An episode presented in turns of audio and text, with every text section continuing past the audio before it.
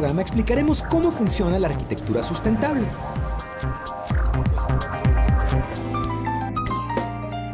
Te diremos en qué parte de tu cuerpo llevarás los próximos dispositivos electrónicos móviles.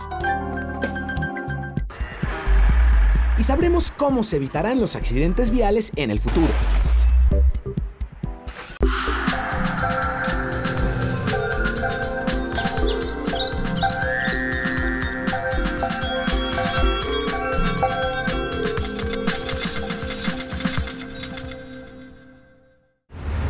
Universidades son espacios de conocimiento, pero también son espacios de buenas y frescas ideas que pueden ayudar a cambiar al mundo. En esta ocasión estamos visitando la Universidad de Morelos y vamos a conocer conceptos como arquitectura congruente, cómo los espacios se integran correctamente a la función que van a cumplir. Bienvenidos a Factor Ciencia.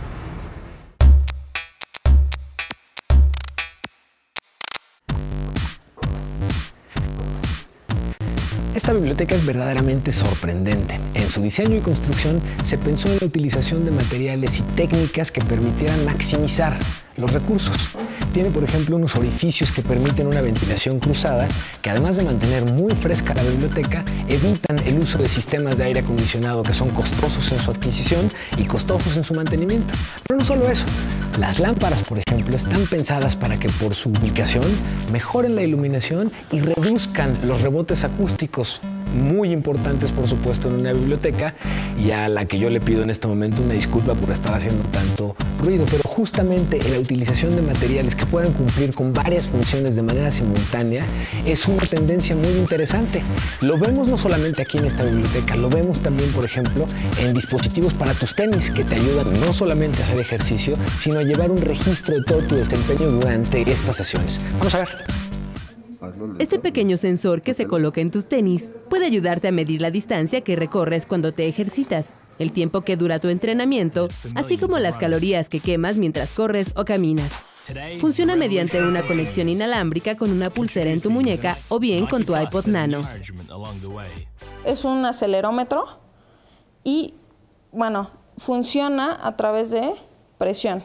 Por eso es tan importante colocarlo dentro del calzado. Algo que nosotros recomendamos es poner el sensor mientras voy corriendo y quitarlo. Si yo lo dejo y durante el día sigo ocupando mi calzado, sigo generando peso y se baja la vida del sensor. Esta tecnología para corredores, tanto aficionados como profesionales, es compatible con un portal de Internet en el que cada usuario puede fijar sus metas, llevar un registro de sus carreras y compartirlas con sus amigos en Facebook y Twitter. Gracias a los avances en la tecnología de los smartphones, ahora el acelerómetro integrado en el iPhone puede realizar las mismas funciones que el sensor que se coloca en el interior de los tenis con la ventaja de que además se conecta vía GPS a los satélites y te permite trazar la ruta de tu carrera en Google Maps. La tecnología en el calzado deportivo también se aplica a los materiales y el diseño de los tenis. Estos zapatos, por ejemplo, se fabrican especialmente para profesionales que llegan a usar sus tenis para correr hasta 100 kilómetros a la semana. Es una tecnología que Nike pensando en evitar el movimiento y brindar mayor ajuste al corredor, inicia en esta parte del calzado y da la vuelta completa, envuelve el pie del corredor terminando acá. Entonces es súper importante para nosotros porque con esto evitamos que el pie del corredor tenga mucho movimiento durante el ejercicio y así nos aseguramos que evite, evite lesiones, tenga un menor de lesiones. Su principal beneficio otros zapatos deportivos utilizan la tecnología que permite a los atletas fortalecer los músculos del pie. Este tipo de calzado es muy flexible para permitir que los músculos hagan todo el trabajo. Otros han sido diseñados para dar a la persona que los usa la sensación de que corre o se ejercita descalzo. Toda la línea de calzados que, que existen por lo general son planos no te permiten un movimiento correcto de lo que son los huesos del pie. Este calzado y estos 76 sensores lo que hacen es que te permiten un movimiento natural por todos lados. Existen otras tecnologías orientadas a la tonificación de los músculos. Un ejemplo son los tenis con burbujas de aire. Estos funcionan creando una falta de balance o inestabilidad en el cuerpo, la cual es compensada por un trabajo extra de los músculos. La tecnología en zapatos deportivos ha avanzado mucho en los últimos años, tanto en los dispositivos que se adaptan a los tenis como en los materiales y el diseño de los mismos.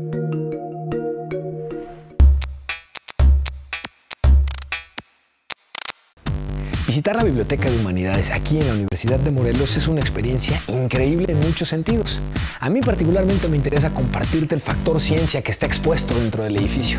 Todos los aspectos estructurales de su construcción están a la vista y esto en muchos sentidos lo hace muy interesante, pero el aspecto que más me gusta es que para los usuarios es fácilmente comprensible todos los elementos que intervienen, los orificios que permiten una ventilación cruzada y no estar gastando en aire acondicionado, pero igualmente no tenemos todo el revestimiento que típicamente no nos deja ver cómo es que está construido el edificio en el que estamos. Esto obedece también a una tendencia mundial de tomar los legos con los que hacemos las cosas y buscar su combinación más óptima. Se aplica también a los videojuegos, vamos a ver.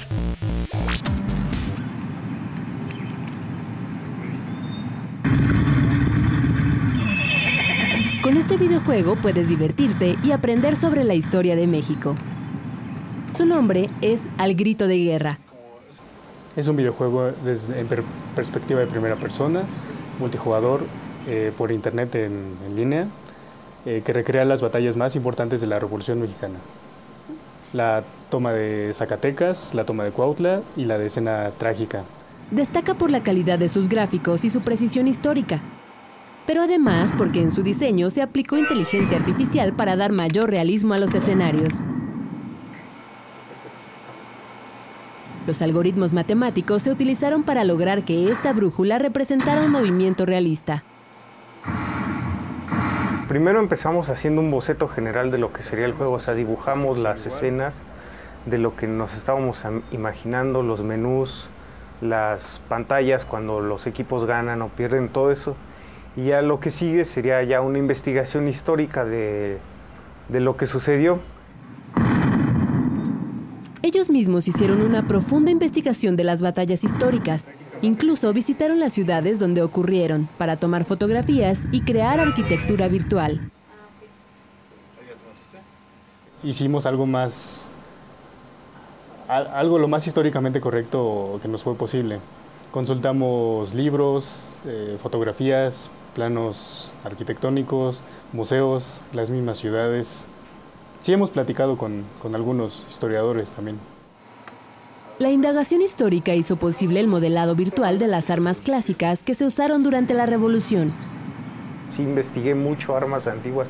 Todas las armas que se utilizaron en el conflicto, por ejemplo, la carabina 30-30, que es tan popular, es un Winchester 1894. Yo hice los modelos. Este desarrollo para este noviembre tal vez.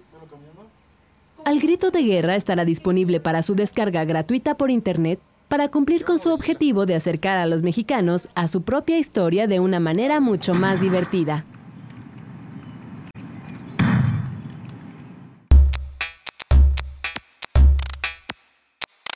La que está a mis espaldas podrías pensar que es una fachada común y corriente, sin embargo dista mucho de serlo. En su construcción y diseño se han utilizado materiales pensando no solamente en la construcción misma, sino en su integración con el entorno. Una visión mucho más holística en términos de arquitectura. La flecha, por ejemplo, rebota en las noches la luz de los automóviles que van entrando, de tal forma que no consume energía. Al contrario, utiliza la energía que ya los mismos automóviles generaron para poder hacerse visible. Esta es una de las características, la creatividad en términos de la utilización de materiales que permite crear nuevos productos como esta pantalla que te voy a presentar a continuación. En unos cuantos años, los dispositivos electrónicos móviles serán completamente diferentes a lo que hoy conocemos, debido a las innovaciones en nuevos materiales y circuitos. Es el caso de estas micropantallas flexibles a base de grafeno, el material más resistente y delgado hasta ahora conocido fueron diseñadas por expertos norteamericanos y de Corea del Sur. 그동안은 대부분 이제 마이카나 운모나 아니면은 그 실리카 같은 전혀 어떤 기능을 할 수 없는 기판에서만 가능했는데 이번에 저희가 이제 정기적으로 활성을 갖는 그래핀에 처음으로 이제 그래피 그, 그 이번에 그 DNA 오리가미를 패턴하는 데 성공을 했습니다. Han logrado fabricar placas un millón de veces más pequeñas que un milímetro con alto potencial conductor de electricidad. 근데 이번에 저희가 개발한 기술은 그 한 2나노미터 이하의 아주 초미세 나노 패턴을 만들 수 있는 그런 가능성을 가지고 있는 연구입니다. Gracias a este desarrollo será posible insertar nanocircuitos bajo la piel y así convertir las partes del cuerpo en dispositivos electrónicos, como computadoras o teléfonos inteligentes. 아주 투명하고 얇은 그런 그 디스플레이를 만들어서 예를 들어 손등에 이렇게 넣어놓는다고 생각해 보세요. 그러면 평상시에는 똑같은 사람 손하고 똑같이 보이겠지만 이게 필요하면 이렇게 디스플레이가 돼서 우리가 마치 이제 아이패드나 전화를 걸듯이 쓸 수도 있겠죠. Esta investigación sin duda crea nuevos horizontes para los productos electrónicos de las próximas décadas.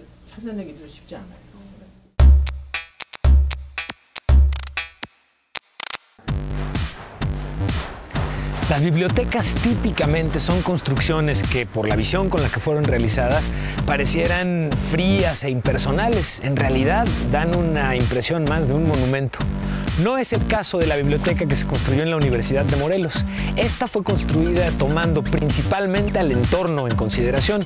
Incluso respetaron, por ejemplo, la ubicación original de sus árboles. Esta es una de las tendencias más interesantes que estamos viendo ya aplicadas también en nuestro país y no solo en todo el mundo. 40% de las emisiones causantes del cambio climático provienen de la operación de las edificaciones. Es por ello que la estructura localizada al sur de la Ciudad de México es una especie de oasis de la sustentabilidad. Que somos autónomos en cuanto a la energía que consumimos. El 100% de la energía que consume el edificio la producimos con energía renovable, fotovoltaica y eólica. Un edificio que sorprende en sus cuatro niveles. Sobre sus mil metros cuadrados genera al año 18 megawatts de electricidad limpia, a pesar de que consume solo 17.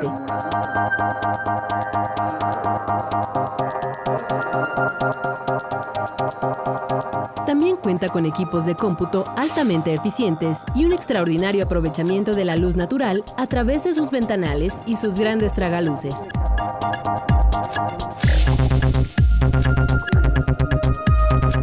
Recolecta agua de lluvia y fomenta la movilidad entre los empleados, ya que prohíbe el uso del elevador a menos de que sea necesario. Sin embargo, su mayor innovación se centra en el sistema de ventilación bioclimática, que funciona así. Tiene dos invernaderos, uno en la parte norte y otro en la cara sur del edificio. El primero recibe sombra prácticamente todo el día, el otro radiación solar. De este modo, uno es frío y el otro cálido. En tiempos de altas temperaturas, el aire acondicionado en el invernadero frío se filtra al interior del edificio para mantenerlo fresco. En temporada de frío, opera al revés. Como este es el invernadero norte frío, entonces tomamos el aire fresco de abajo, aquí atrás de mí está la rejilla, y es el que filtramos, introducimos al edificio en época de calor. En época de frío simplemente cambiamos una, una compuerta y tomamos el aire del invernadero sur, que es el caliente, que le da mucho sol, y el aire calientito es el lo filtramos y lo metemos al edificio. Esto parecería muy costoso. Sin embargo, la ventilación bioclimática demanda solo la quinta parte de la energía que emplearía un sistema convencional y cuesta 50% menos. La solución bioclimática que implementamos consume el 18% contra el mejor aire acondicionado, más eficiente del mundo. El empleo de todas las tecnologías sustentables ha sido un gran acierto para esta edificación, en términos de medio ambiente, de productividad y sobre todo de economía. Incluso, a raíz del cambio, la propiedad elevó tres veces su valor.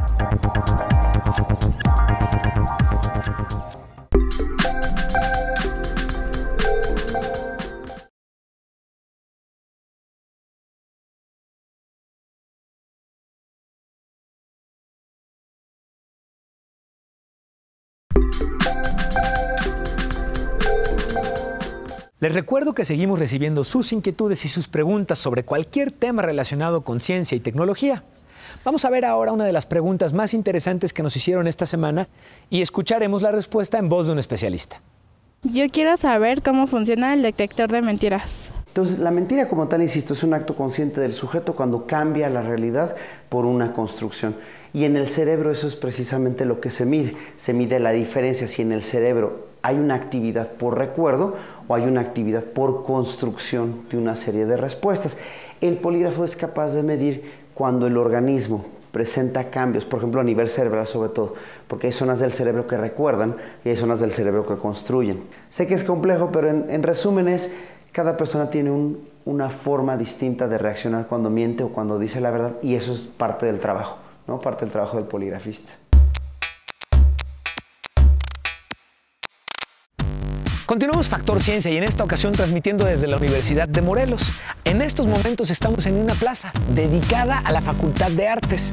Como puedes apreciar, pareciera que existen algunas zonas en donde los huecos denotarían olvido, omisión o que no está concluido.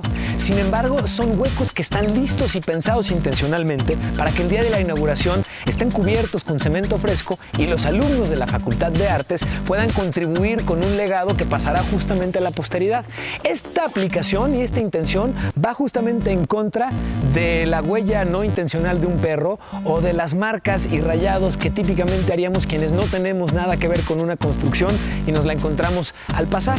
Es una tendencia que busca no solamente crear un espacio, sino pensar para qué va a funcionar este espacio. Esto en Nueva York también están pensándolo y están buscando la forma de mejorar el entorno. Vamos a ver esto. Decenas de turbinas gigantes como esta serán colocadas en el fondo del río Hudson para producir electricidad a partir de la energía de las olas. El objetivo es suministrar energía limpia a la ciudad de Nueva York.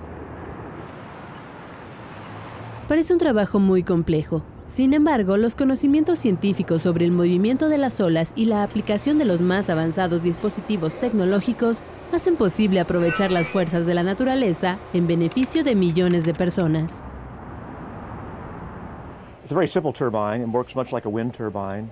Uh, how this works, however, is the water current flows from this direction through to these rotors that are downstream. And underneath you have a device that allows the turbine then to turn. So as the tide shifts and comes around, the turbine will then swing to get it in the opposite direction. So as this rotor is turning, it then generates power into a generator and the generator then comes down and takes the De acuerdo con sus creadores, el sistema es muy confiable y una de sus mayores ventajas es que la energía se genera muy cerca de la población en la que se necesita. The East River is really a tidal strait that connects Long Island Sound with the Atlantic Ocean. So you have a tremendous currents that are flowing through here with, with the tide. It's not the rise and fall of the tide, it's the water current that comes through.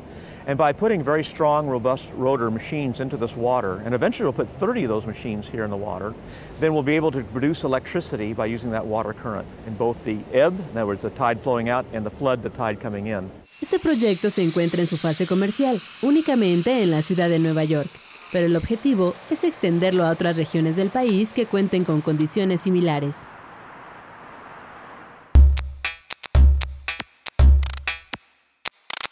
Continuamos nuestra visita en Factor Ciencia a la Universidad de Morelos. En estos momentos nos encontramos en lo que será la Facultad de Artes. Bueno, que es porque ya hay aulas que se están utilizando. Y esto se debe a que aún en procesos de construcción, la organización que han ido llevando permite que espacios que se van encontrando listos puedan ser utilizados aún sin la construcción completa terminada. Y en términos de construcción hay aspectos de ciencia y tecnología que han estado utilizando muy interesantes. Este en particular me ha llamado mucho la atención. Estamos viendo, aunque parecieran distintos, el mismo producto. Es este tabique y esto que vemos es el tabique una vez cortado por quienes están a cargo de la construcción. Esto nos permite la creación de un subproducto muy interesante porque el grosor y la forma en la que está puesto el tabique en esta cara que dan al sol reducen la transferencia de temperatura permitiendo que en las aulas se mantenga una temperatura mucho más fresca. Pero no solo eso, en términos de conciencia, en lugar de construir, por ejemplo, las típicas techos de lámina que ni siquiera nos permitirían, uno, disfrutar de esta luz y dos, entender qué está sucediendo con nuestro entorno, el arquitecto ha decidido en este caso utilizar un esquema de captación pluvial que será complementado con lonas. Estas lonas tienen una forma mucho más orgánica y apuntarán a este tipo de receptorios. Aquí es donde se estará recuperando el agua que después será utilizada justamente para servicios como los baños. Aquí la parte muy interesante es que hay un proceso no solamente de arquitectura y construcción, sino el objetivo también de concientizar a quienes van a utilizar los espacios de cómo funcionan las cosas con el entorno. Continuamos en Factor Ciencia. Estos impactantes choques en cruceros podrían evitarse con los semáforos y los automóviles del futuro. Los científicos estiman que en los próximos años, los automóviles sin conductor serán más una norma que una excepción. Un grupo de investigadores de ciencias de la computación de la Universidad de Texas diseña un software para instalarlo en las calles. 95% of accidents are caused by human error. And, um, and actually, the reason we're focusing on intersections is that uh, a, a, quarter of all accidents happen at intersections and a third of all fatal accidents. So taking the person out of the loop is going to be a huge advantage. El proyecto consiste en sustituir las luces de los semáforos por un programa de computadora que maneja cada vehículo individualmente mientras navega por la intersección. Within a few hundred yards of where it's um, approaching, it calls ahead essentially, sends a wireless signal using a technology that already exists called uh, Dedicated Short Range Communication, DSRC. And there's a computer program at the intersection that's basically maintaining a reservation system. De acuerdo con sus creadores, el sistema se asegurará de que los automóviles se mantengan lo suficientemente lejos unos de otros para que no choquen, pero al mismo tiempo les permitirá mantenerse en movimiento.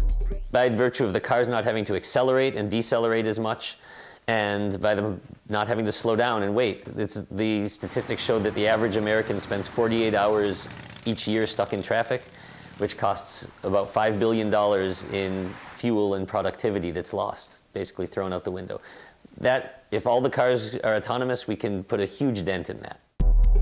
Los automóviles autónomos y las intersecciones inteligentes tienen la ventaja extra de que serán ambientalmente amigables, ya que al eliminar la necesidad de detenerse y arrancar, los vehículos necesitarán menos combustible y disminuirán su huella de carbono.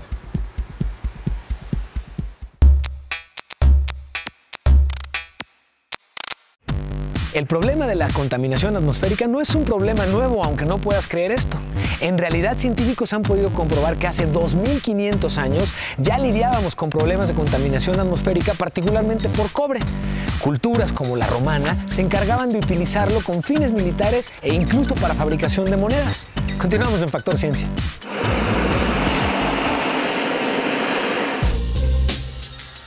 Esta pintura puede aumentar su volumen 40 veces para proteger del fuego la superficie sobre la cual se aplica y retardar la acción destructiva de un incendio.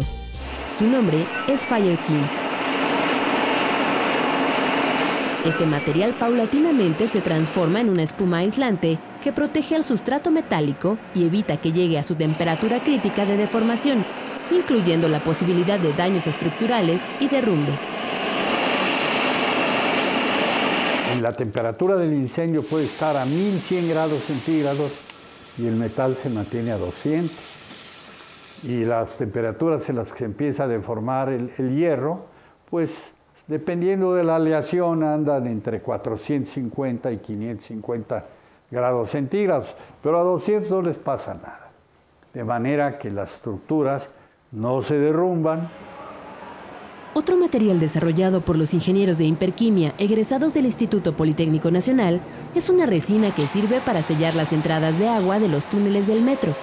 Una tarea muy complicada, pues los túneles corren por el subsuelo en el antiguo lago del Valle de México. Y desde adentro de los túneles hacemos unas inyecciones que atrás se expanden al estar en contacto con el agua y forman un hule elástico pegado al concreto y mágicamente se van acabando todos los veneros de agua. Una vez que la resina se coloca, puede soportar vibraciones y movimientos sísmicos. Además, se utiliza para consolidar terrenos que se hunden en toda la ciudad, especialmente aquellos que están bajo los túneles del metro.